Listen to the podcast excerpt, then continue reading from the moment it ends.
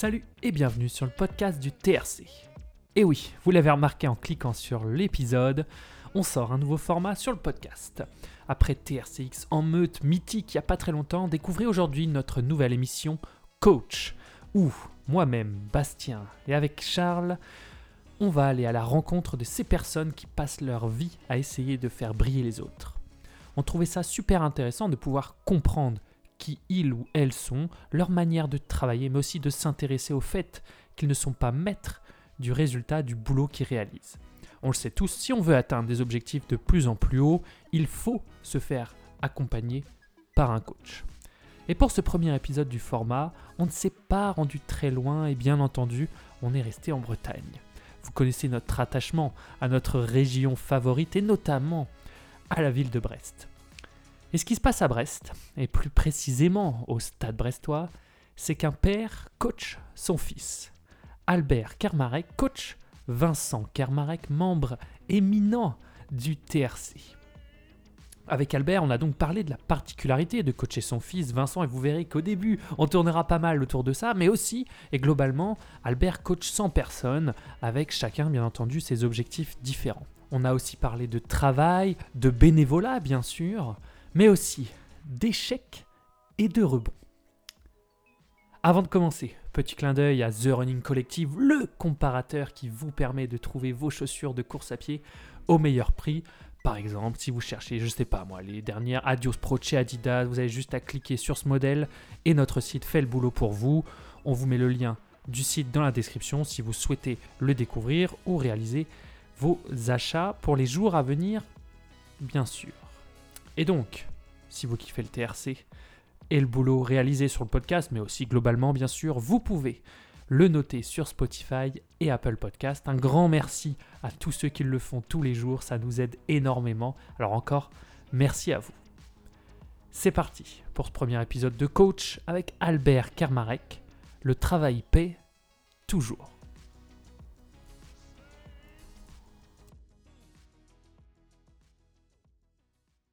Assez rare, hein, on, le voit très rarement. Et puis, bon, nous, on, le voit un peu de l'extérieur, mais je pense que de l'intérieur, c'est c'est- c'est- c'est encore, euh, c'est encore plus difficile euh, de, de, de, de, jauger. Surtout que là, bah, on peut, on peut, on peut commencer avec la première question d'ailleurs. Euh, on, a vu à travers, à travers les réseaux que, bon, bah, malheureusement, Vincent n'a pas forcément atteint ses objectifs ce week-end. Comment toi tu l'as vécu, le fait que, que, que, que- VK ne puisse pas passer cette fameuse barre des deux minutes euh, cette saison? Euh, voilà. Donc, euh, quand tu parles d'objectif en hiver, pour moi, ce, n'est jamais un objectif, c'est une préparation pour l'été. Moi, je fais un sport qui s'appelle l'athlétisme. Certains, pour, préparer la saison estivale, font des crosses. Nous, cette année, on a décidé au Stade Brestois de, de changer un petit peu notre fusil d'épaule. On a de très belles salles en Bretagne avec Saint-Brieuc et Rennes. Et je me suis dit, euh, j'ai créé, euh, j'ai créé un, groupe piste qui n'existait pas, euh, qui n'existait pas. Parce que voilà. Et puis, euh, je me suis dit, voilà, on va préparer ça. Et je savais pas trop où j'allais. Euh, surtout jusqu'au, jusqu'à la fin du mois de décembre, où, avec euh, l'épisode Covid, il y avait, comment s'appelle, euh, la corrida de Morlaix qui avait été annulée. Il y avait euh, des, des une soirée, un, un footing, ou je sais plus trop, un truc à Rennes où le préfet avait dit aussi, il a mis son veto. Et moi, je me disais, compète après compète, je me disais, allez, une de plus, une de plus, une de plus. Et on est arrivé, on a fait euh, la Temporal League, on a fait un meeting avec Saint-Brieuc, on a fait un autre encore. Enfin, et puis euh, voilà, et puis ça s'est préparé. Et puis après, euh, ben, on, on un petit peu, Vincent s'est un peu piqué au jeu.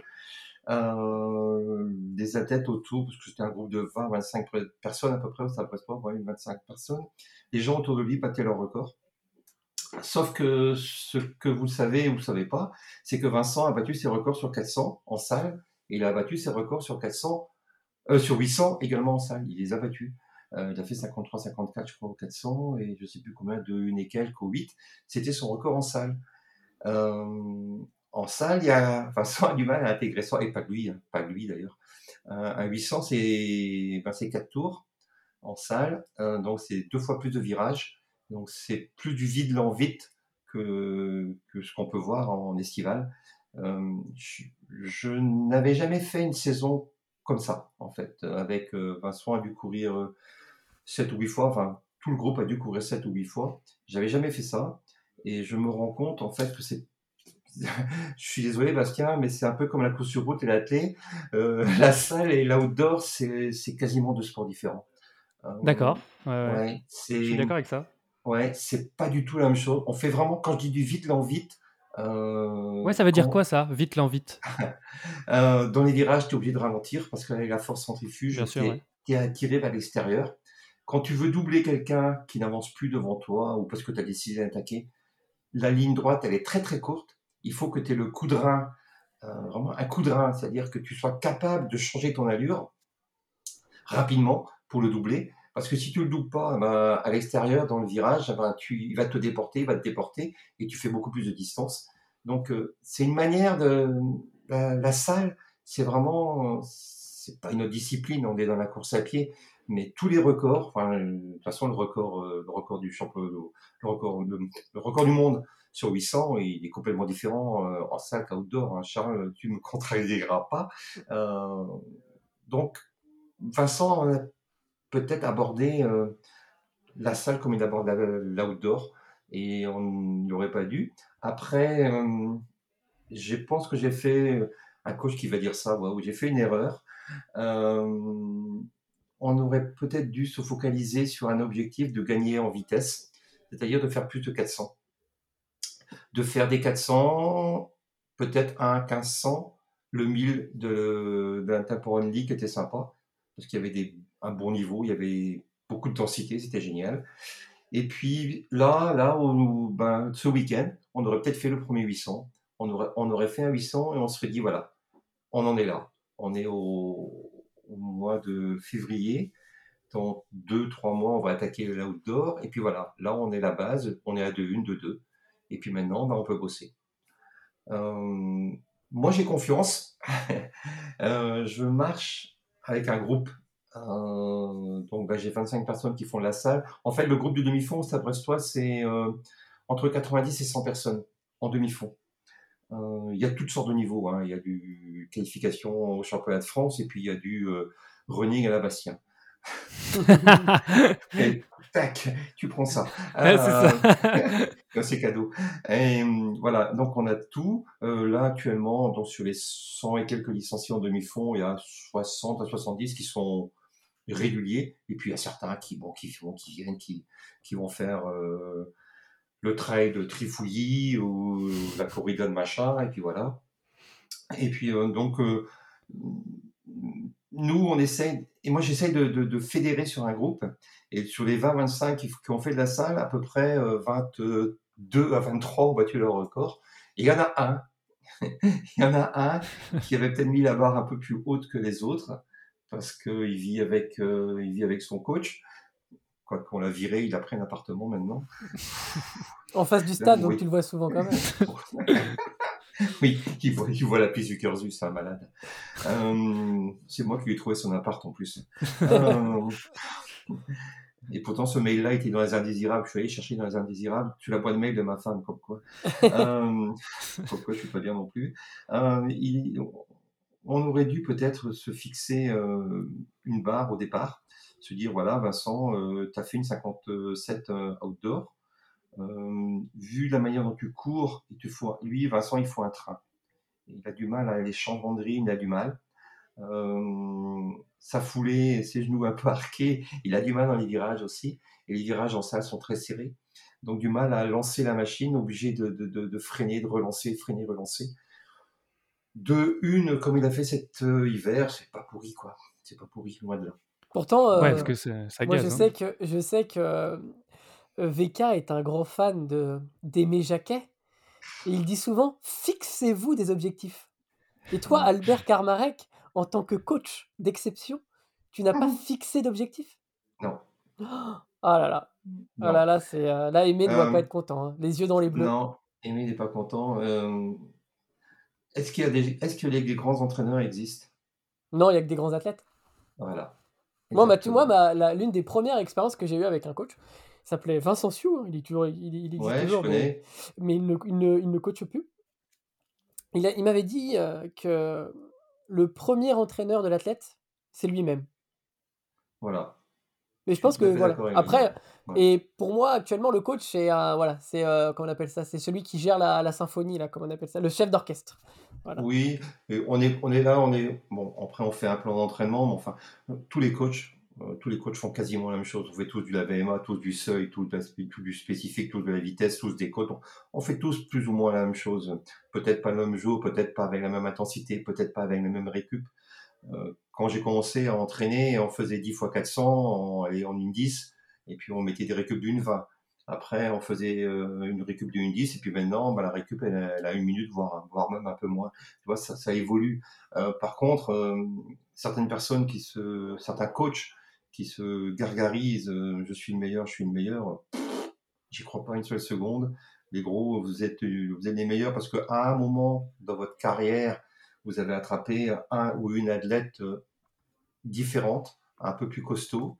La presse, les réseaux sociaux, là, comment s'appelle, comment s'appelle Bastien ton ton la route la route en fait un peu de pub.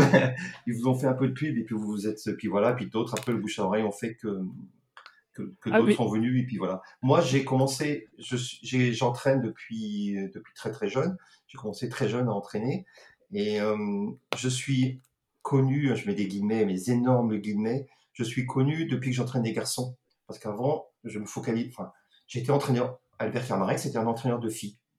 Voilà, pour Mmh qui, mh. pourquoi, les gens avaient catégorisé, voilà, j'étais un entraîneur de filles. J'avais des résultats avec des filles, mais mais heu, Bastien, je vais t'app je vais te donner un scoop, heu, l'athlète est un peu macho. Ouais, ça j'ai Heu, cru comprendre ça, ça j'ai cru comprendre. ouais, l'athlète est un peu macho, donc j'étais un entraîneur des filles, c'est que j'étais pas bon. Ou pas ou pas pas voilà et puis j'ai commencé à entraîner les garçons il y a pas longtemps, hein, il y a 3-4 ans. J'ai avant, les filles au Stade Brestois s'entraînaient à part, les garçons à part. On était un peu, heu, c'était un peu la curaille, heu, les écoles privées. Heu, là maintenant, ben, j'ai fédéré, on fait tout le monde ensemble, de la cadette, au master. Tout le monde s'entraîne ensemble, bien sûr avec, différents groupes, dépend du niveau et puis donc j'ai commencé à entraîner les garçons et puis là, voilà, j'ai eu des résultats, je mets encore des guillemets, des résultats. Bon, il y a Lénie Allard fait un, des bons chronos. Euh, actuellement, j'ai Alex Lepé. Euh, J'entraîne aussi Vivien Majorel. Enfin voilà, des gens. Et puis d'un coup, voilà, Albert Kermarek, euh, aka, comme il dit Charles, euh, il, il, il devient bon, non, Oui, c'est la culture de l'instant, c'est que ça tu Ouais, deviens et, bon grâce, ouais, à tes résultats, au. mais ouais, ouais, je Ouais. vois. Les athlètes, en fait, un coach, moi je suis pas en pourcentage, c'est quoi euh, 10%, quoi. Ah ouais, toi tu 90%. penses que c'est que ça? OK, OK. ouais. Mais parce que quoi? C'est parce que c'est un sport, heu, individuel ou alors tu Oui. penses que, Mais après, heu un athlète, un athlète, il a une vie privée, il a une vie professionnelle. Euh, Là-dessus, moi, j'ai j'ai pas la main. J'ai pas la main, moi. Euh, Le gars, euh, certains ils me disent qu'il il travaille euh, 8, 10, 9, enfin, 8, 9, 10 heures par jour, mais j'ai pas la main là-dessus. Moi, je les vois euh, deux heures le soir euh, après le boulot. Là-dessus, je peux pas. Après, il y a des, actuellement, bon, il y a les réseaux sociaux, il y a Messenger, il y a, il y a Insta, il y a tout ça, donc on peut échanger. Mais certaines personnes, moi, je, je les connais sans les connaître. Je, je- quand, quand- quand on commence à connaître des personnes, c'est quand on fait des déplacements. mmh Quand on va en compétition, on part le vendredi, on revient le dimanche soir dans la nuit, parce que Brest, c'est, euh, Brest, c'est loin de tout. Mais, euh, mais voilà, donc euh, non, moi je dis que ouais, je- un plan d'entraînement, je fais des plans d'entraînement euh, que j'individu- individualise de plus en plus, parce que, parce que, parce que tout le monde n'a pas le même niveau, parce que tout le monde n'a pas le même objectif. Mais non, je, non, j'interviens quasiment pas, quoi. Mais pas. là, à à Albert, tu as dit 2 choses. Tu as dit que tu avais commencé à à coacher, heu, très tôt et et Ouais. et la deuxième chose, c'est que tu dis effectivement, tu pars le vendredi soir pour revenir le dimanche, très tard dans la Mm. nuit. C'est Mm. quoi c'est quoi qui qui alors si on prend la la la 1 chose qui est de coacher très tôt, c'est quoi qui t'a donné envie justement de de de d'emmener des gens à à finalement à leur meilleur niveau, qu'importe leur niveau, mais à l à à atteindre ces objectifs que que tu leur fixes? C'est quoi qui t'a donné envie de ça? C'est pas quoi, c'est qui ah bon, en fait, eh, je, je suis né en 1962. Claude François a fait une, chanson sur cette année-là, c'est qu'il y avait quelque chose de spécial quand même. Euh, voilà, donc je suis né un 30 juillet, donc en plein milieu des vacances. C'est pas mal aussi. Euh, et j'ai commencé l'athlé. Euh, et puis bon, après, bon, d'abord j'ai fait du vélo. de mes 11 ans à mes 14 ans, je faisais du vélo. J'aimais bien ça, et j'aime toujours ça. D'ailleurs, je suis seul dans la famille à pouvoir regarder une étape de Tour de France pendant 3, 4 heures, 5 heures. Euh, ah, c'est le bonheur, c'est la définition du bonheur, ça, quand même. C'est moi qui ai fait aimer euh, Thibaut Pinot à Vincent. Euh, voilà. parce qu'après, donc à 14 ans, j'ai eu un souci de santé, on va dire. j'ai eu une scoliose, une scoliose, donc déformation de la colonne vertébrale. Et j'ai traîné dans les hôpitaux pendant 3 ans. Euh, j'ai passé 1976, vous, ça vous évoque rien, mais pour les anciens, 1976, c'était l'été de la canicule, la première canicule euh, en France. Euh, il y avait des chaleurs terribles, et moi j'étais allongé dans un lit d'hôpital pendant un mois et demi, sans me lever, et j'ai réappris à marcher à ce moment-là. j'ai réappris à marcher, mais j'ai vraiment réappri à marcher. pendant un mois et demi, tu sais, bah, tu sais plus marcher. Là, c'est, là, c'est pour que les, les auditeurs ils versent des larmes. c'est le côté larmoyant. Le storytelling, le storytelling. c'est ça. C'est ça. Et donc, euh, après, j'ai recommencé le vélo. Après, j'ai eu ma carrière professionnelle. Et en 1982, euh, j'ai un pote qui m'a dit euh, Tiens, Albert, j'aimerais bien faire de l'athlète. Moi, j'avais gagné, enfin, j'avais gagné, je faisais des cross scolaires, j'avais fait des championnats à Luxel avec, avec le bahut. Bon, non, moi, je voulais faire du tir du tir de compétition. Et c'est quoi du tir de compétition? Le, le ball trap là? Non, le, tu sais, le tirer sur les cibles quoi. Ah ouais. Ouais, j'ai essayé depuis, c'est la merde. Hein. non, j'aime pas du tout ça en fait. Et puis lui il m'a dit bah viens, on va aller dans un club qui s'appelle l'USAM à Brest. Union sportive des arsenaux maritimes. Donc c'était un, un, club euh, plutôt plutôt plutôt militaire réservé aux ouvriers de l'arsenal de Brest. D'accord. Voilà. Et donc on est allé tout mon pote et moi. Et puis, puis, puis voilà. Et puis on, est, on a déboulé là-dedans. Lui, il a arrêté. Et on est tombé sur un coach qui s'appelait Gilbert Le Floch. Ça a été mon premier coach et qui était aussi le coach de Blandine Mervin. Et Blandine Mervin s'appelle depuis Blandine Kermarek. voilà. Tout s'est rejoint. Ouais, voilà. Et donc, euh, et au bout de rapidement, rapidement, il m'a dit euh, Albert, tu voudrais pas passer tes diplômes? Donc j'avais 21, ouais, 21 ou 22 ans. Donc j'ai commencé à passer mes diplômes d'entraîneur fédéraux, premier degré, deuxième degré. Euh, c'est-à-dire que là, on apprend à lancer le marteau, on apprend à sauter en longueur, on apprend à, se servir d'un bloc de starting block, on apprend à faire de la marche. vous avez entendu le J'aimais pas ça. Et puis au fur et à mesure, ben, je me suis pris au goût et j'ai commencé à m'entraîner seul à 24 ans à 24 ans, je me faisais mes plans d'entraînement. Et à 26 ans, donc Gilbert Le est parti. Il a quitté la région, il est parti sur Cherbourg. Non, pas Cherbourg, si sur Cherbourg, après les Côtes d'Armor. Et à 26 ans, euh, j'ai pris le, la présidence du club. Euh, j'ai entraîné les poussins, les benjamins, les minimes, les cadets, les juniors, les seniors. J'étais trésorier, secrétaire. voilà. Dans, dans le même club, là, c'est ça? Dans le même club. Et j'étais aussi athlète. Mais j'étais pas un bon athlète, je faisais 53, 54 ou 400 et 2, 3, 2, 4 ou 8. Donc j'ai considéré rapidement que j'étais pas bon. On met des euh, guillemets hein, sur le, le, pas bon. Hein. Désolé, Bastien. non, non, oui, oui, oui, non. Non, j'étais pas bon, quoi. En fait, Vincent, il, il, a, il a chopé mon, mon, mon ego, entre guillemets c'est ça, c'est ça, hein, c'est de là, ça, vient de là en fait. Hein. je pense, ouais, je pense, ouais. On, ouais, on, aime bien, enfin moi j'aime bien briller quoi. J'aimais bien briller, maintenant un peu moins. Mais euh, donc j'ai vu tout de suite que non, je n'arriverais pas. Et j'ai commencé à entraîner, je me suis rendu compte que hum, les athlètes que j'entraînais, je pouvais les amener au championnat de France et que moi j'irais jamais au championnat de France. Mmh. Euh, le, truc le mieux que j'ai fait, c'est les championnats de Bretagne. Je n'allais jamais au-delà d'un championnat de Bretagne. Euh, c'était impossible, quoi. Je n'avais pas le niveau. Euh, jamais, jamais j'aurais pu faire un, demi-finale comme ce week-end. Euh, l'époque a changé aussi. actuellement, c'est peut-être plus facile, mais donc voilà. Et j'ai commencé à entraîner, j'ai pris goût. Et puis après, j'ai commencé à intégrer les stages avec le département. avec André Carveillant et Joël Menut qui est décédé. Joël Menut était CTD, conseiller technique départemental. Il s'occupait de l'athlétisme au niveau du département. Il m'a dit Albert, viens m'aider à donner, à entraîner les stages. Donc j'y suis allé. Après, j'ai, on m'a demandé de faire président de commission sportive organisation, donc CSO. Donc, c'est-à-dire la CSO qui organise toutes les compétitions dans le département, qui assiste aux réunions de la région. Puis j'y, suis allé, mais je faisais tout ça naturellement. Je me rendais même pas compte que c'était compliqué, a priori. Moi, j'y allais, puis je faisais, et puis voilà. Et puis en 92, j'ai passé mon brevet d'État. Euh, j'ai pris un congé parce que je bossais. Je bossais dans les sous-marins. Euh, et, j'ai pris un congé sabbatique pour pouvoir passer mon brevet d'État. J'ai eu mon brevet d'État. Et puis en, en 92, en août 92, après 4 ans de présidence et 4 ans à entraîner tout le monde au, à l'USAM de Brest, j'en ai eu un peu marre.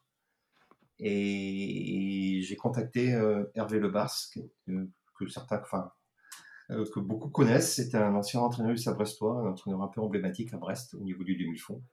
Et je lui dis voilà Hervé, euh, ben, j'aimerais, j'aimerais, j'aimerais venir avec toi en tant qu'attura. Et donc j'ai signé au Sabrestois. Et puis, et je pensais qu'on allait faire quelques années ensemble avec Hervé. Et puis, sauf qu'à la Toussaint de cette même année, il a dit Albert, j'arrête et je te laisse, je te laisse la clé du bateau. Ou pas la clé, la, la clé du camion plutôt. plutôt que le bateau. Et voilà. Et donc, j'ai été euh, balancé euh, dans un autre club parce que du SAM, c'était quand même plus. Le niveau était moindre. Il y avait quelques athlètes qui tenaient la route, mais c'était quand même moins. Il y avait moins de densité. Et je suis arrivé au Sabrestois à gérer euh, le groupe demi-fond. Voilà. Et donc là, donc depuis 92, c'est ça? Ouais. Donc ça Mais après, j'ai fait. J'ai arrêté. Ah putain, j'ai plein de choses à raconter en fait. je prendrais bien, je, prendrais bien un, deuxième demi. Euh... tu vois Allez, une deuxième, une deuxième, allez pour moi. Ouais, non, après, donc euh, Vincent est né en 1994. Euh, Blondine, ma femme, courait 800 et je reviendrai là-dessus. Tu, Bastien, il faudra que tu me poses une question sur euh, l'entraînement de ma femme. Euh, Vas-y, enchaîne. Hein. Moi, je, si tu penses, j'ai dit, hein, tu dis ce que tu veux. Tu es ici chez toi. Il faudra couper des trucs. Hein. Euh, oui, donc j'ai fait ça de 92 à 2002 environ. Parce que mon deuxième garçon, Mathieu, est né en 97. Et en 2002, non, 2000, en 2000, Vincent m'a dit, papa, je veux faire du foot. Oula. je ah, ouais, ah, bon, bah, pourquoi pas, de toute façon, après tout, oui, euh, va faire du foot. Donc, euh, il est parti faire du foot. Et puis, je suis allé voir les entraînements. on se refait pas. Et puis, à un moment, j'ai vu un mec qui faisait faire des abdos, jambes tendues, euh, les mains derrière la nuque. Et je me suis dit, waouh, non. Donc, je leur ai dit, bah, si vous voulez, je peux vous donner un coup de main. Et les mecs de foot, ils sont moins cons Ils ont dit, ouais, bien sûr, t'as quoi comme formation? Il dit, ben, j'ai un brevet d'État. Ah, un brevet d'État, avec ton brevet d'État, on va pouvoir demander des subventions, on va pouvoir se faire du pognon.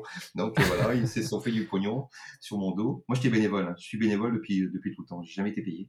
D'accord. Euh, voilà. D'ailleurs, on avait une question par rapport à ça. C'est bah, moi, je te connais un peu personnellement euh, et, je te vois à chaque compétition, soit faire le starter, soit faire le coach, être quasiment tous les soirs sur la piste en train d'entraîner et tout ça. Mmh dans un dans un but, non lucratif, 100 bénévole. Ouais. et je vois que c'est de moins en moins une vocation pour nous les jeunes, même si nous, avec le TRC, on essaie de mettre des choses en place comme les les Temporal League ou faire des stages, enfin bref. Mais mais c'est quoi pour toi? C'est quoi l'apport du bénévolat dans ta vie? Comment essaye de de motiver, nous, cette notre génération-là de de feignants, qui ont du mal à donner de leur temps aux autres? Essaye de nous motiver à dire qu'est-ce a qu'est-ce qu'est-ce que ça nous apporte? Charles, si tu étais, si un feignant, tu n'aurais jamais créé The Running Collective. voilà, déjà pour commencer. Euh, les, les, jeunes, j'ai 60, 60 ans cette année, euh, les jeunes, il ne faut pas que vous fassiez bénévole. Là-dessus, je suis clair, il euh, ne faut pas que les jeunes soient bénévoles. moi, j'ai un brevet d'État, j'aurais pu être payé. Quoi. Dans d'autres sports, j'aurais été payé. Hein. je ne vais pas te citer, mais le foot, j'aurais été payé, le rugby, j'aurais été payé, le tennis, j'aurais été payé. En athlée, on est en retard. On est complètement en retard. Euh, on vient de créer le premier poste de, permanent au Brestois. On est en, on est en 2020, 21, 22, wow, 22. donc c'est donc c'est pas normal. Les, gens qui ont des diplômes, qui ont des diplômes valorisants, euh, qui peuvent être payés, il faut qu'ils soient payés.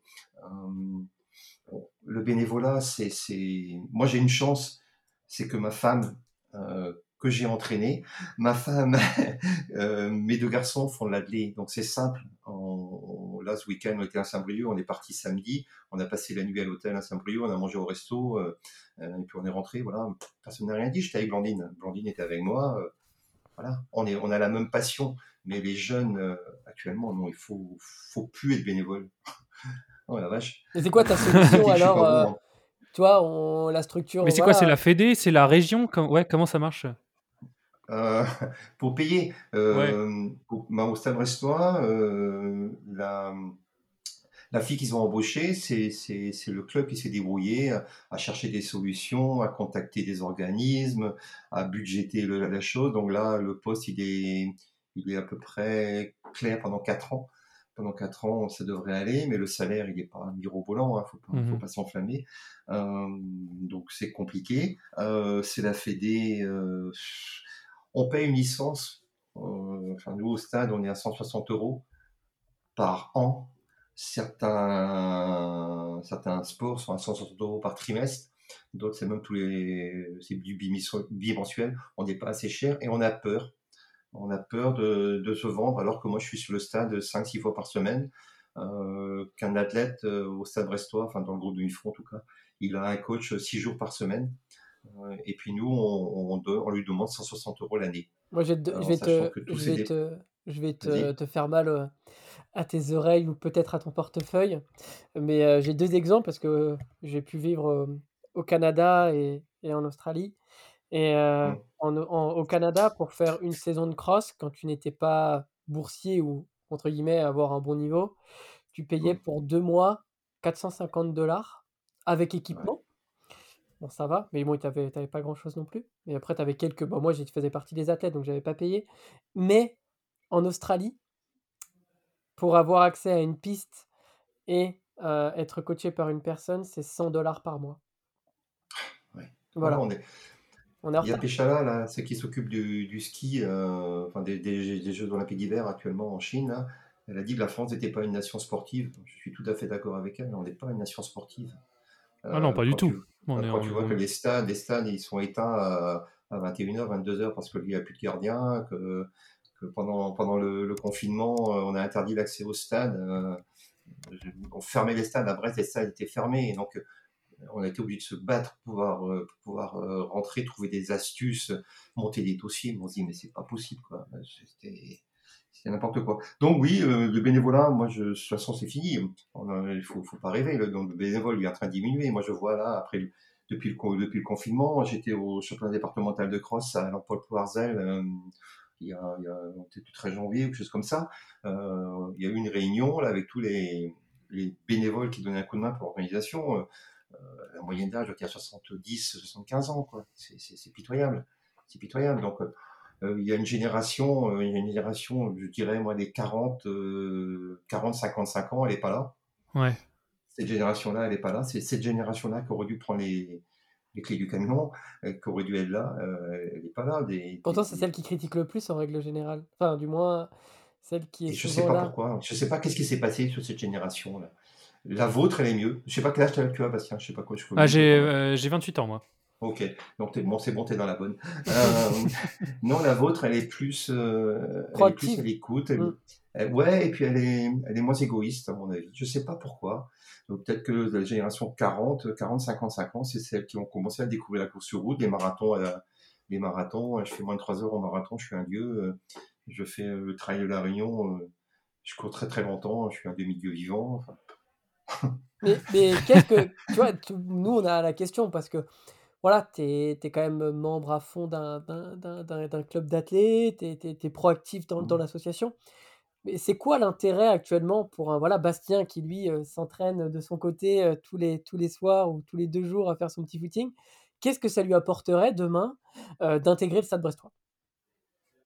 Ça Brestois. Bon, enfin, je dis Stade Brestois, enfin, voilà, j'aurais pu donner un autre. un si, ça Brestois. 160, Bastien, 160 euros à la licence. Par contre, on ne paye pas les frais de déplacement de la Haute-Savoie. ah, merde, merde alors. Je serais bien revenu à Brest. euh, L'intérêt, c'est le groupe. Euh, le groupe, le conseil. Euh, quand tu t'entraînes tout seul, quand tu es en forme, tu as tendance à en remettre. Tu dis, purée, je suis en forme. J'ai fait, j'ai prévu 10 fois 400, mais purée, je suis en forme, je vais en faire 12. Mhm. Et puis quand t'es pas en forme, bah, tu as la même réaction. Purée, j'ai eu du mal à faire 10, mais c'est parce que je manque d'entraînement. Allez, je vais en faire 12 aussi. Voilà, tu, quand, quand t'as pas un regard extérieur, euh, tu peux pas bien t'entraîner. J'ai deux athlètes qui sont qui s'entraînaient tout seuls, qui sont venus avec nous, qui viennent de battre, de battre leur record euh, récemment, tous les deux. C'est pas parce que je suis un, dieu, hein, c'est pas pour ça. C'est parce que un, ils ont mis un groupe, ils sont euh, une quinzaine à faire des séances de VMA, c'est quand même plus facile.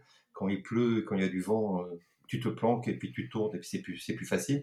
Et puis tu as un regard extérieur. Et puis moi je suis là pour ça.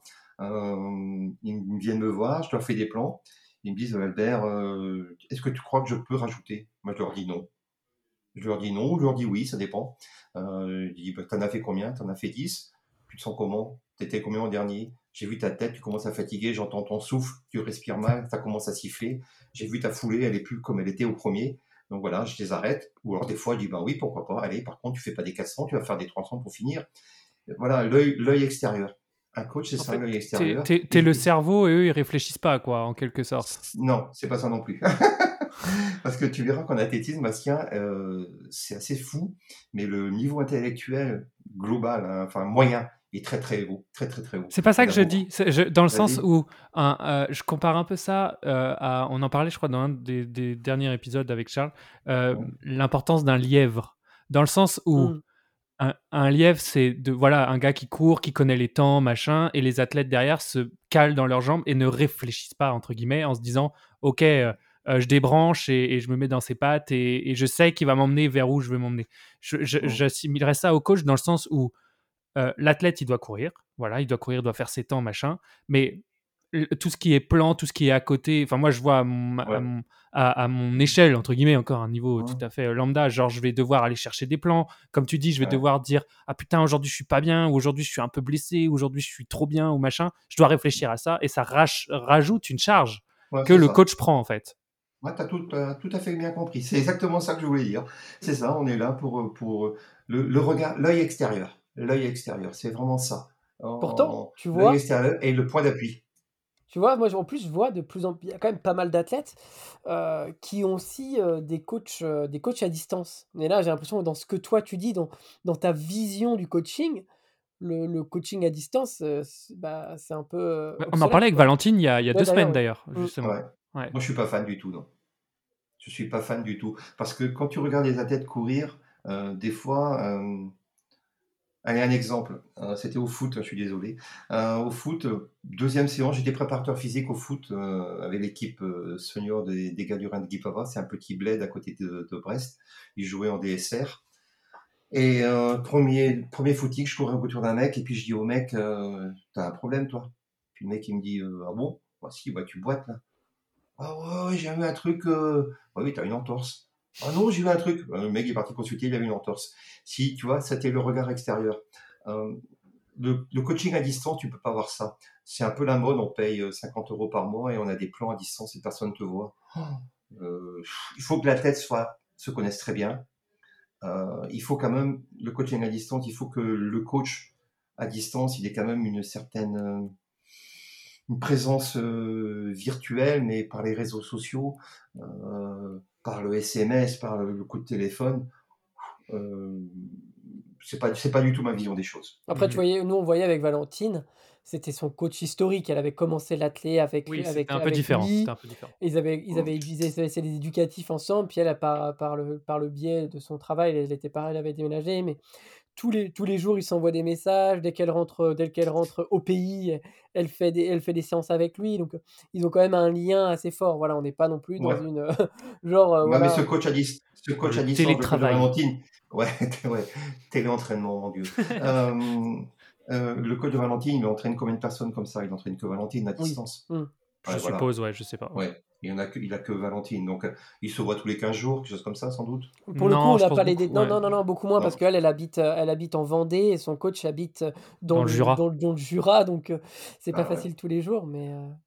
Et c'est vraiment et elle n'a pas un, un, œil, un œil là où elle s'entraîne. Bah, elle est avec un nouveau club, donc il y a son copain aussi, qui David, qui s'entraîne beaucoup, donc il doit aussi donner son avis, ou du moins euh, lui Mmh. donner des conseils, je pense, d'entraînement. Enfin, je pense que, tu vois, c'est un peu comme, euh, comme peuvent avoir VK ou que toi, tu avais à l'époque avec, euh, avec euh, Blandine quand elle allait s'en- s'entraîner. Tu avais, même si tu n'étais pas forcément euh, le coach prioritaire au début, euh, tu donnais quand même quelques conseils, enfin, naturels, on- entre coéquipiers. Moi, j'ai entraîné Blandine assez rapidement, en fait. Ah. hein.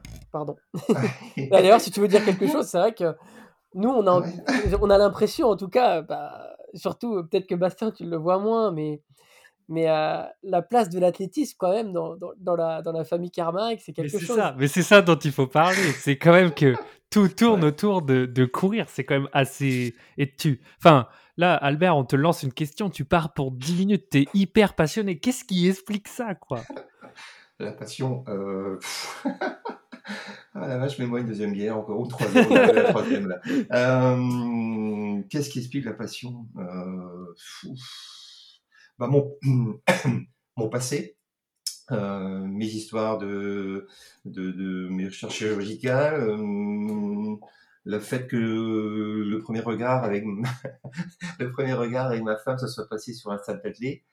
Euh, là, pour le côté glamour, c'est nul à chier parce que tu es dans les toilettes, donc c'est vraiment nul. Moi, j'ai vu ses jolies jambes, ses jolies jambes, et elle, elle a vu mes jolis yeux. Donc voilà. Et la passion, c'est. Mais j'ai quand même, j'ai quand même quitté. Hein. J'ai arrêté pendant 8 ans quand même euh, l'athlé. Hein. Euh, 8, à, 8 à 10 ans. Quand je suis parti au foot, à un moment, j'ai fait les deux en même temps, n'est plus possible. Mhm. Après, je suis parti avec Vincent. J'ai accompagné Vincent euh, donc de U10 à U17. Et puis un coup, moi, j'ai pris la licence. Et lui, il m'a dit, papa, je veux faire de l'athlé. Donc j'ai fait un an sans lui. Puis après, je suis revenu à l'athlé. Euh, pourquoi je suis, pourquoi, pourquoi? Parce que, parce que. Mais est-ce que c'est pas justement, en fait, c'est c'est l'athlé, c'est un support, je dirais. Mais est-ce que c'est pas juste d'être en famille? Parce que si tu dis que tu as suivi Vincent au Ouais. foot et tout des Mm. trucs comme ça, c'est Ouais, ouais, je pense que c'est ça. Je... Ils auraient fait du basket, je serais, C'est je ça. serais impliqué. Euh, Ils auraient fait du, du ball trap, comme tu disais tout à l'heure. euh, euh, je serais resté à la buvette, je pense. Mais, ça. euh, mais ouais, c'est ça, on est en famille. C'est quand même. les gens disent, purée, t'es sur tous les compètes et tout. Ouais, mais je suis- tu lèves la tête, tu vois Mathieu, mon deuxième fiston, que j'entraîne aussi. Euh, Tu as bien progressé, d'ailleurs. on- Oui, oui, oui, oui, oui, oui, oui. Ouais, Mathieu, qui, qui, bon, qui est un peu plus jeune que Vincent, qui progresse aussi. Pas, pas sur la même distance. Vincent, c'est plus un seuillard, et Vincent est un peu plus, un peu plus court. Euh, on est en famille, tu vois, Bastien. euh, Là, on a fait un week-end en famille, même si c'est euh, si c'est un peu, euh, un peu, enfin, euh, un peu épuisant de faire à la. Enfin, moi, je suis coach et je suis aussi juge. Enfin, je suis starter. Mhm. Et pff, au bout d'un moment, euh, honnêtement, hier, hier, dimanche, deuxième journée des championnats interrégionaux, euh, je serais bien resté dans les gradins. Quoi. Ouais, ouais, un peu ras la Ouais. casquette, quoi. Ouais. Ouais, mais l'avantage d'être starter, c'est que tu es sur le bord de la piste et que tu vois tes athlètes, tu peux leur balancer un petit mot, même si en tant que juge, normalement, je dois, être, euh, je dois rien dire. Si quelqu'un me dit un coup, Albert, euh, t'as parlé, il faut pas que tu encourages les athlètes. Parce que là, il peut toujours courir que je continue. J'arrête, j'arrête, je me barre. J'ai un mauvais caractère aussi. Euh, Je crois que ça, c'est de famille, ça. C'est vrai, Vincent, il est comme ça aussi? Ah, c'est la Euh, ouais. susceptibilité, c'est très fort. Hein, c'est, euh, Moi, moi, j'avais noté une phrase de Vincent dans, dans une vidéo que j'ai regardée. Alors, vous l'avez, vous l'avez peut-être vu, mais euh, c'était. euh, ah non, non, c'était. C'était euh, lors des.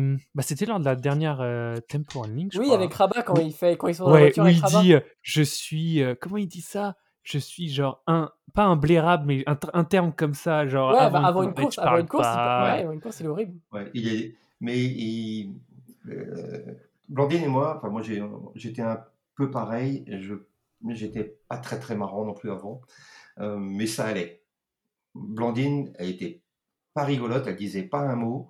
Euh, c'était une catastrophe. Avec Blandine, on a fait, on est allés en tous les deux.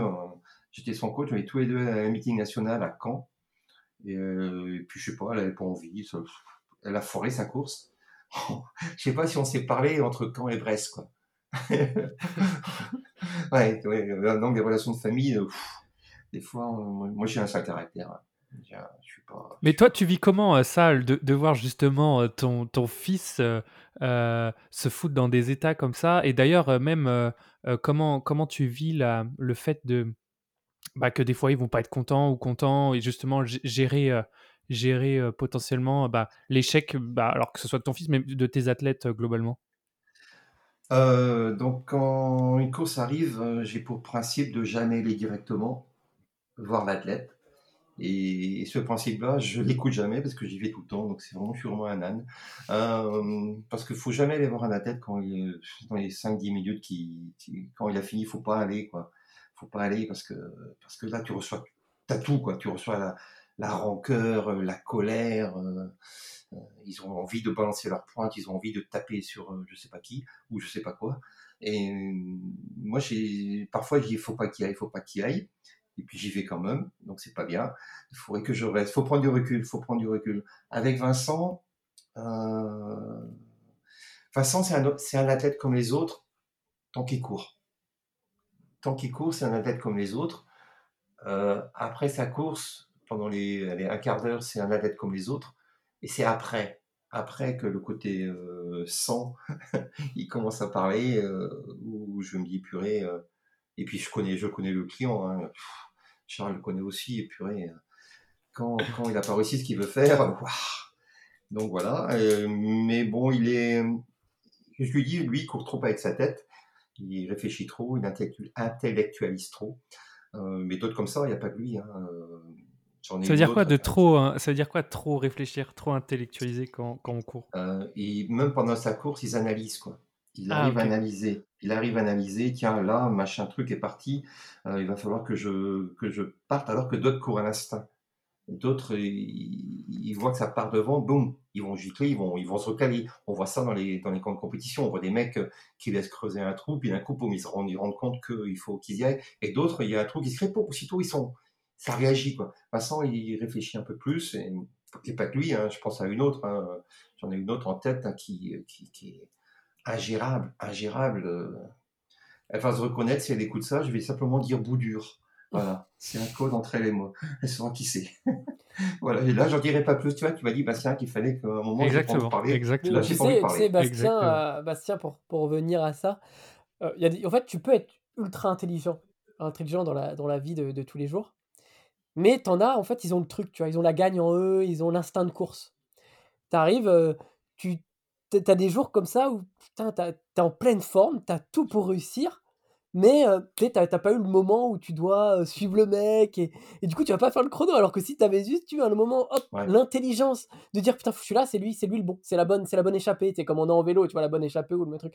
Et ben en AT c'est pareil, t'as des mecs, ils l'ont, ils l'ont eux, ils savent que là, hop, faut partir, que c'est aux 300 mètres qu'ils vont. Tu peux, tu vois, moi je me rappelle à chaque fois, Vincent il me disait, oh là là, faut qu'au tu vois, j'arrive au 600, bam, j'accélère. Alors que peut-être que s'il était parti au 250, au 220, au 230 par rapport au scénario de course, bah, c'était la meilleure option. Mais que vu qu'il est tellement dans la contextualité 200, faut que je passe à 6, 400, faut que je passe à ça, 500, 600. Et ben en fait, tu te perds parce qu'en fait, tu as toujours ce côté, euh, bah, euh, c'est l'instinct où tu sais pas ce qui va se passer. Finalement, le départ, tu peux avoir une, tu peux avoir une chute, tu peux avoir tellement de, choses qui peuvent arriver que si t'as pas ce côté euh, instinctif que hop hop coup de génie ah, il fait eh ben il fait la course avant la course ah oui, bah oui, euh, oui il est, je suis en train on est en train de travailler là-dessus justement de savoir s'adapter ce que vient exactement Charles c'est vraiment très bien parce que c'est ça s'adapter aux circonstances de course il a raison il peut y avoir une chute euh, souvent c'est Charles qui tombe mais quand Charles il y a d'autres qui peuvent tomber et Excuse Charles, je suis, obligé. Moi aussi, je suis chambre, pas de souci. Pourquoi t'es tombé, Charles? Ah, je suis tombé plus d'une fois, oui. ah, c'est mes grandes jambes, j'ai du mal au départ, tu vois, avec mes grandes jambes, j'ai tendance à tomber. il y a des problèmes de vue. Euh, non, puis voilà, il faut s'adapter. Et puis là, on est en train de dire, enfin, parfois aussi, je me dis, Vincent, il a quand même fait une 57, quoi. Euh, il a fait une 57, il a fait 51 sur 4, sur 2, oui, sur 4, pardon. Et c'est pas pourri, quoi, loin de là. Loin de là, le 1,57, euh, l'an dernier, il a fait, euh, je sais pas combien de chronos sous les deux minutes. Il a un bilan chronométrique qui est loin d'être pourri, sauf que maintenant, il y a un truc qui s'appelle les réseaux sociaux et que. La comparaison. Ouais, et puis non, puis certaines personnes se sont un petit peu identifiées à Vincent, son fameux sub 2 là, mmh. le sub 2 qui a, qui a fait, voilà, et puis quand il a réussi, ça a été, et puis les gens vont garder ça en tête, quoi. Maintenant, quand Vincent fait pas moins de, moins de deux minutes, euh, ils disent, ah, tiens, tu vois, il a raté sa course. Mais non, il n'a pas raté sa course. Il a fait euh, moins de, il a fait deux une, mais en salle avec euh, deux fois plus de virages. Ah, tu penses que ça, ça lui, ça, genre, ça lui met la pression d'avoir de, ah inconsciemment ce, ce, truc-là Les bah, réseaux Charles, comme Antoine et comme Vincent, ils sont connus. Ils sont connus. Ils ont 20 000 personnes qui les suivent sur les réseaux. ils, sont connus par les gens de la Fédé, ils sont connus par les gens de la Ligue. Ils organisent des courses. Les gens savent qui c'est. Charles, est-ce que tu n'as pas l'impression quand tu te mets au départ des courses, quand des gens viennent te dire bonjour? Ouais, non, pour le coup, moi ça va, je je pas trop ce côté-là, euh, je suis pas je je suis un peu nonchalant, euh, j'avoue que je sais que AP et VK sont beaucoup plus stressés, beaucoup plus dans leurs courses. Moi, je suis assez extérieur, bon, c'est peut-être pour ça que je loupe souvent mes courses aussi, mais Mais ça, c'est une pression une pression que vous vous êtes mise? Ouais, Vous je êtes pense qu'on sous oui, on se pression? met une pression indirectement parce que, bah, en fait, on est jugé, en fait, on peut être jugé, heu, facilement, par, par Bah, les c'est l'image, que ouais, ouais, c'est voilà, c'est compliqué, c'est voilà, exactement ça. Vous êtes connu et reconnu. voilà, c'est ça, on Vous va êtes être connu et on reconnu, c'est votre taf en plus, quoi. Ouais, on va être on est aussi bien vu comme, heu, comme des gens, heu, cool parce qu'on va faire une belle perf, on va recevoir des messages et et quelquefois je pense qu'aussi d'une certaine manière, c'est: «Regarde, il y a beaucoup de strass mais peu de résultats aussi quand on fait une contre-perf», mais mais aussi c'est le jeu, hein, franchement, on on on a créé Et par contre, je pense aussi je pense aussi que certaines personnes la majorité des gens ne sont pas bons, hein. Heu, les les grands athlètes, il y en a pas des millions. Heu, la majorité de des gens ne sont pas bons. Ils sont moyens, comme voilà et ils s'identifient à vous quand même. Donc c'est ça qu'il faut que qu'il faut intégrer, c'est que c'est pas la peine d'être, heu, champion du monde. Si vous êtes champion du monde, toi toi Char toi Antoine et Vincent, si vous êtes champion du monde, vous intéresserez beaucoup moins. mmh. Là, vous êtes des personnes normales, vous faites des perfs et puis de temps en temps, vous vous plantez. Et puis c'est la c'est la normalité. C'est tout simplement la normalité et ça, il faut l'accepter. Ouh, quelle phrase! Non, non, mais c'est c'est non, mais c'est intéressant. Moi, j'avais pas j'avais pas capté ce truc d'image, mais c'est vrai que, Ouais.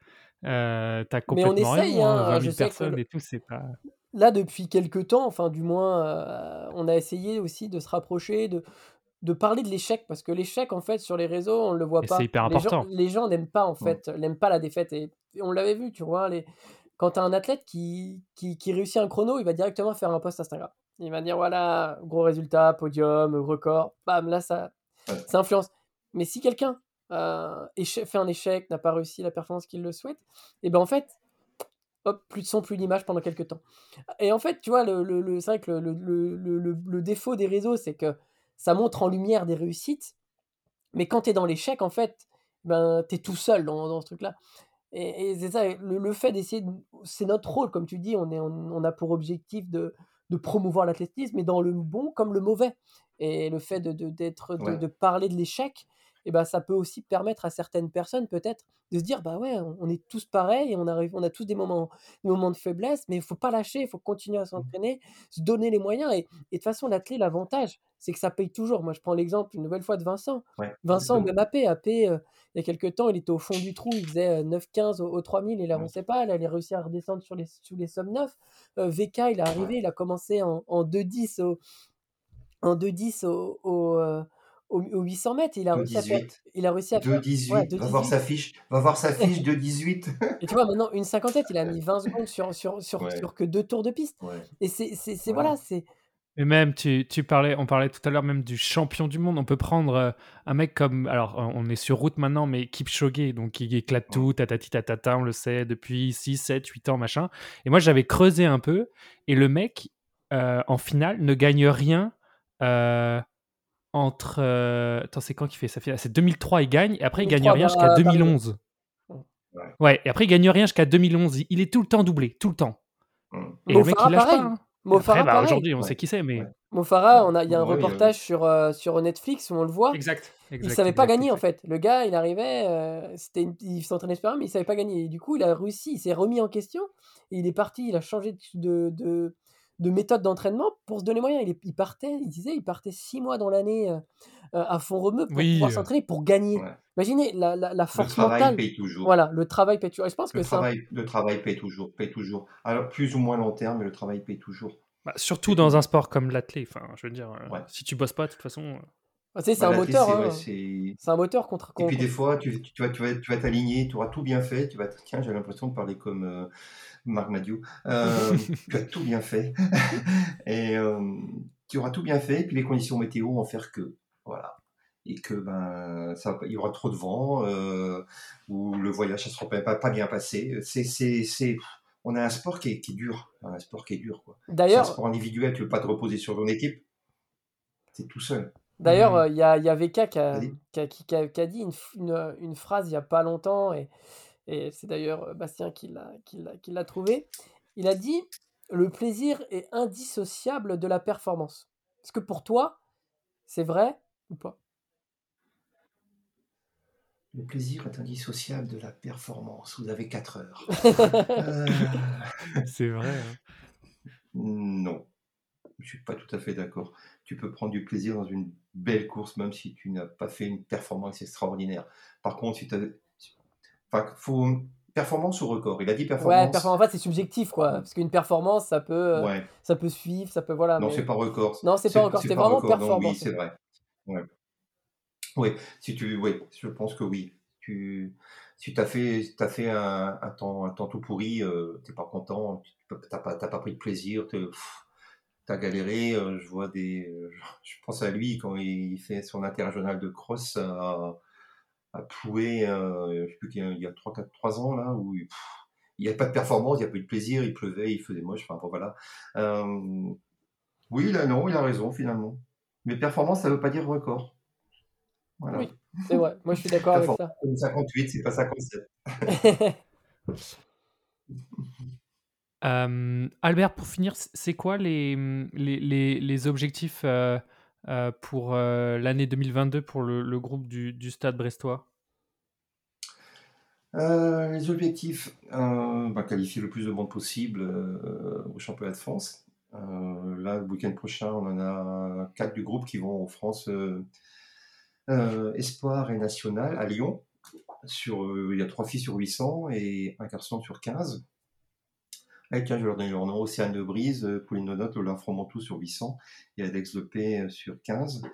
Euh, les objectifs, c'est bon, du classique, hein, c'est que prendre du plaisir en ayant des performances. ouais, non. C'est la, phrase, c'est la phrase à laquelle je pensais. En plus, je me suis dit, tiens, prendre du plaisir, ce serait pas mal, non? Et, et Ouais. voilà, tiens.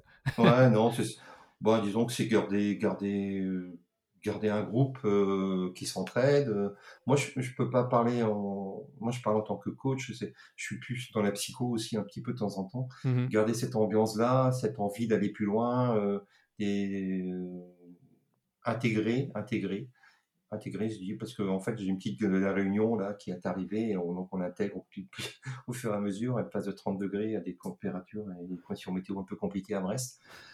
Ah, la Réunion Brest, euh, c'est sympa, ouais. Comme, euh, Ouais. comme changement climatique, il est pas mal celui-là. Mais ça y est, elle s'adapte. Elle est allée à la patinoire ce week-end, tu vois. Comme elle s'adapte. Non, c'est ce soir, oui. je- Les objectifs, c'est. Moi, j'ai pas vraiment d'objectifs. Je suis pas une équipe de foot, quoi. Ouais, ouais. Euh, les objectifs, j'ai- comme je vous disais, j'entraîne euh, une centaine de personnes. Euh, L'objectif de certains, c'est faire moins de moins de 5 minutes ou 5 km. Quoi. Donc euh, voilà. Et puis d'autres, c'est euh, d'autres, c'est faire euh, c'est faire moins de 50, euh, de 1,50 ou 800. euh, et- c'est je accompagner. Voilà. Moi, mon objectif, c'est accompagner les objectifs de mes athlètes. Voilà. Mhm. Ça serait déjà pas mal. Parfait.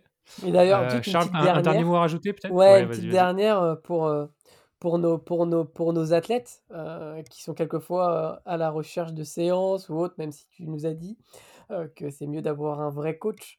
Et quelle, quelle est pour toi la, séance parfaite pour préparer un 800, vu que c'est ta spécialité, pour préparer un 800 et te dire, bon, celle-ci, je l'ai placée, je- mon athlète, il va être, il va être solide. C'est quoi ta, ta séance préférée que tu adores donner?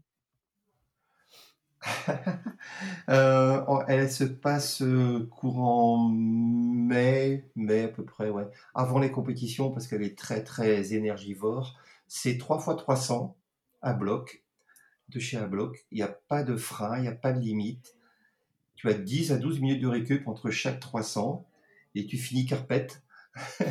et souvent, on a une petite piste euh, à Gwenou qui fait quatre couloirs. Et cette piste, je l'appelle mon Charletti parce que ses lignes droites sont beaucoup plus longues et les virages sont plus resserrés. Donc on est un petit peu avantagé et on va là la faire parce qu'il n'y a personne qui nous voit. aussi. voilà, c'est ça, 3, fois 300. Et quand je mets cette séance-là, ceux qui, avec qui, euh, qui s'entraînent avec moi depuis quelques années, ils attendent. Parce que voilà, quand on, fait, quand on met ces séances-là, 3 fois 300 à bloc, avec 10 à 12 minutes de récup, ça veut dire qu'on la saison, la saison, on y est. Ça se passe euh, un dimanche matin, ou un samedi matin, ça dépend des conditions météo. Euh, il fait plutôt beau. Euh, c'est le début du printemps. Euh, Les jours se rallongent. Ouais, et puis, puis c'est un matin à 10h. entre 10h et midi. Et il y a une ambiance particulière parce qu'on sent déjà la tension.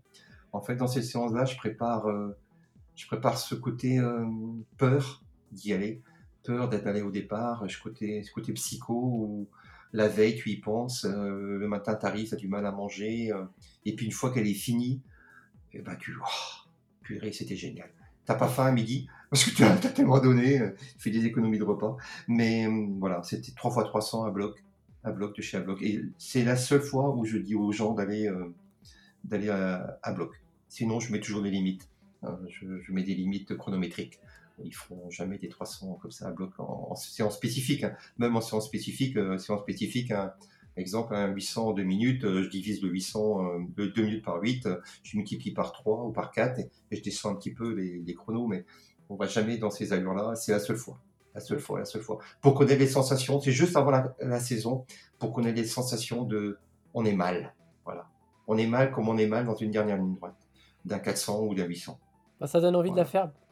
Du coup, euh, on te donne le défi à, Bastien de venir faire la séance avec, euh, avec le groupe d'ACA, du coup. Ah, moi, les, les, je, je, rêvais à des jours de mai à Brest. C'est la meilleure période de cette ville. En vrai, tu nous as donné envie de, de s'entraîner ah. là-bas, quand même. Et, euh, mais c'est c'est vrai que même dans le footing, tu vois, le footing, les 5 premières minutes de footing, on fait à peu près 30 minutes de footing hein, globalement. Enfin, on fait 30 minutes de footing. Et, les premières minutes, ils sont, ça parle, et puis après, boum, ça s'éteint. Et puis moi, je suis coach et j'entends, j'entends ce, ce, cette ambiance. Hein, il n'y a plus rien, il n'y a plus un mot, j'entends rien en fait. Euh, j'entends juste que les pas, j'entends les mecs qui préparent, euh, ils mettent des pointes, ils font leur gamme.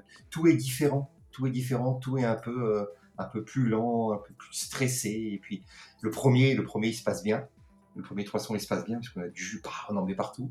Le deuxième, allez, on a du mal à lancer parce qu'on a, le premier dans les jambes, donc on, on a de l'acide lactique qui est encore là. Donc il faut faire un effort pour lancer. Le chrono est souvent un petit peu inférieur, légèrement. Et puis troisième, on se dit, ben, c'est le dernier, il faut que j'y aille. Quoi. Donc les gens, ils donnent tout. Ils donnent tout. Le chrono, des fois, il est correct. Mais on est allé au-delà. Là, on est allé au-delà. Voilà, c'est ça. On va chercher des choses qu'on peut pas peut pas trouver sur une séance classique. Donc là, on va chercher des, ouais, on va chercher la douleur. Eh ben, on va terminer là-dessus, on va chercher la douleur. on va chercher la douleur, c'est clair. Bah, en tout cas, merci beaucoup euh, Albert d'être venu euh, euh, aujourd'hui bah, nous parler un peu de, de, de, toute cette expérience et cette passion autour de l'athlétisme. C'était hyper passionnant. En tout cas, j'espère que toutes les personnes qui ont pu écouter cet épisode ont autant kiffé que nous. Petite pensée à, à Vincent, tout va bien se passer, Vincent, tout va bien se passer. Oui, oui. Il remet, ça, il remet ça vendredi. Le soleil va se lever. Le soleil va se lever. Thibaut Pinot, ouais, Thibaut Pinot, exactement. Le soleil va se lever, exactement. Mais je suis pas Marc Madio. même si parfois j'aime bien ce mec. en tout cas, bah, un grand merci Albert. Et donc, bah, on, va, on va suivre tout ça de près, bien sûr. Euh, et, encore une fois, merci d'être venu euh, nous, nous, donner euh, toute cette bonne humeur et expérience à notre micro. merci Albert, à plus. Au revoir, à bientôt.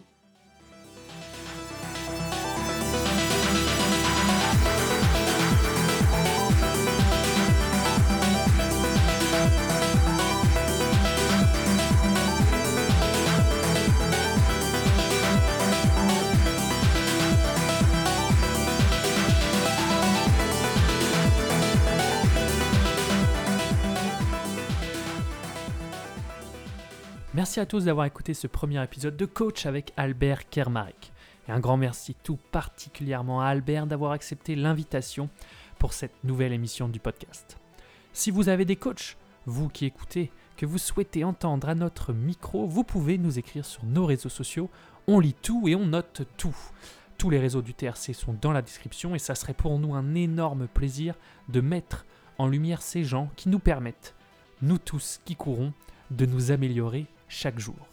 Si vous avez kiffé l'épisode, parlez-en autour de vous et faites tourner à vos potes qui aiment la course à pied, de près ou de loin, et on se donne rendez-vous, comme toujours, dans 15 jours, et on se quitte avec Gilali qui était juste à côté de Sébastien Gamel, à l'époque au Kenya.